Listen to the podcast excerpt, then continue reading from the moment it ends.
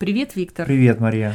Ты любишь переезжать? Сейчас нет. Сейчас вот мне не хочется никуда переезжать. Конечно, раньше, в молодости, я довольно много переезжал с места на место. Ну, тебе нравилось? Ну, я не могу сказать, что мне так сильно нравилось, но, безусловно, мне гораздо легче было психологически переезжать из одного города в другой. Ну, видишь, мне кажется, что это связано с возрастом, да. Молодым людям вообще свойственно стремиться узнать что-то новое, завоевать мир, особенно если молодые люди происходят из провинции, да, то есть провинциалами являются, да, то есть вот переехать в столицу, завоевать столицу. На этом построена вся французская литература 19 ну, да. столетия. Знаешь, мне кажется, еще тут оторваться от родителей. Да. когда ты переезжаешь в другой город, mm. ты по неволе становишься сразу прям автоматически взрослым, поскольку то твое предыдущее поколение mm-hmm. вот, родителей остается э, да. в твоем предыдущем городе. Да. В переезде кроется некая романтика. Ты, когда переезжаешь в другой город, допустим, это связано с учебой, колледж mm-hmm. или университет, или поиск работы, ты создаешь свой круг общения, и в молодости, конечно, это понятно, поскольку каждому поколению нужен свой, ну, хотя бы небольшой подвиг, не обязательно связанный с историческими событиями, политическими, но даже свой жизненный, да, какое-то достижение. Но есть люди, которые даже в рамках одной страны, да, вот кому-то не сидится на месте, ну кто-то да. постоянно переезжает, а есть тот, кто всю жизнь живет в одной квартире, ходит на одну и ту же работу, и вот эта мобильность их раздражает. Да, ну то, что ты сказала про живет в одной квартире, ходит на одну и ту же работу, это мне напомнило Иммануила Канта. Но это, наверное, какой-то такой крайний случай. А вообще, я бы сказал, что есть культурные отличия между странами, понимаешь?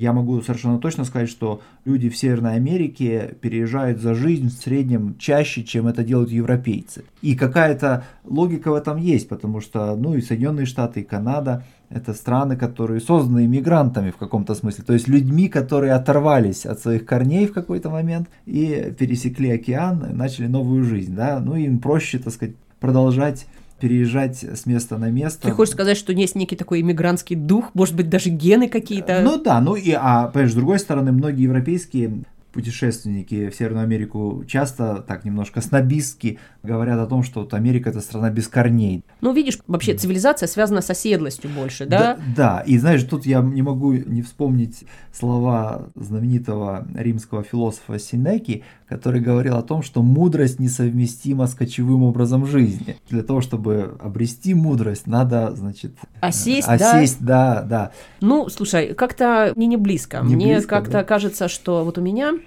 новые мысли, mm-hmm. новые идеи и вообще какие-то новые способы что-то делать появляются именно в новой обстановке. И легче себя заново переосмыслить, угу.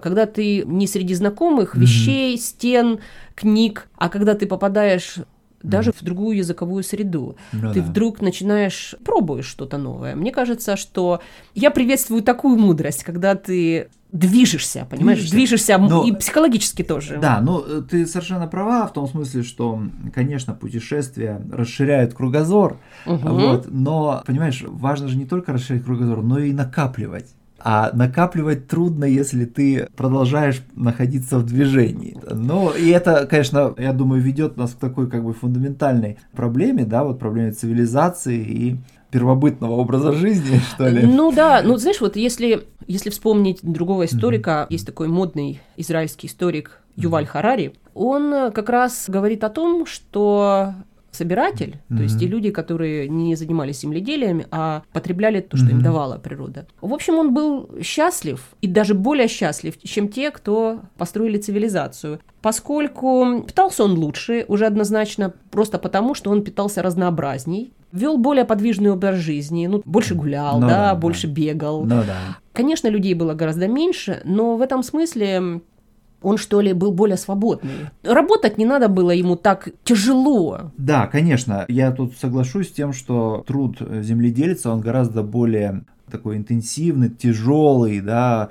Мне вот эта тема, она немножко напоминает такую давнюю мысль, что ли, которая проходит как такой сквозной линии через ну, красной нитью. Красной нитью, совершенно верно, через западноевропейскую общественную мысль, в частности французскую, вот эта тема благородного дикаря, когда первобытный человек в естественном состоянии противопоставляется цивилизации, значит, всем этим искусствам и э, неестественному образу жизни, который люди в современном обществе высокотехнологическом начинают вести. Подожди, вот. ну смотри, для того, чтобы заниматься искусством, надо освободить время, да, и искусством mm-hmm. или наукой занимались в основном те, кто мог себе это позволить, и поэтому наука, наукой занимались прежде всего аристократы, да, mm-hmm. в Европе, а не крестьяне, конечно. Ну да. Возьми того же Ньютона mm-hmm. или там Ковендиша, люди, которые были обеспечены. Ну да, конечно. Ну и в этом смысле можно сказать, что такое э, общественное течение и идеология, как марксизм, да, она представляла собой попытку, ну, вернуть, что ли,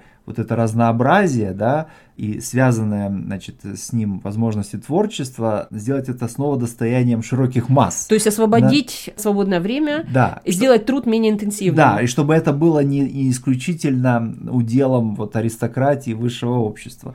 Как говорил Маркс в одном из своих трудов, при коммунизме человек утром рыбачит, после обеда там занимается столярным делом, а вечером занимается критической критикой. Да? Вот. Это такой современный вариант первобытного собирателя, да, в угу. смысле разнообразия тех видов деятельности, которыми он занимается. Завершая наш разговор, мне бы хотелось вот подчеркнуть эту мысль о том, что вот есть путешествие, а есть mm кочевой образ жизни. mm В путешествии есть один такой момент, когда ты уезжаешь, ты понимаешь, что ты вернешься. mm А когда ты кочуешь, ну, mm даже если просто переезжаешь с места на место, ты в каком-то смысле вот оставляешь все то, что было до, и переходишь в совершенно новое состояние, в новый этап, в новый период ну и так да. далее. В этом смысле можно сказать, что путешествие это форма образования, да, и раньше путешествие по Европе было завершающей стадией аристократического образования, да. Вот, О, ну есть... а сейчас вот. А э... сейчас получается немножко наоборот в том смысле, что очень часто пожилые люди, пенсионеры очень много путешествуют. Ну, да? на Западе, там, где да. пенсия позволяет. Да, да, где они состоятельны. Где они тоже состоятельны. Достаточно состоятельны, как аристократы угу. когда-то. Ну да, с точки зрения путешествия, возвращение домой очень важный момент, потому угу. что после какого-то длительного угу. путешествия, несмотря на то, что ты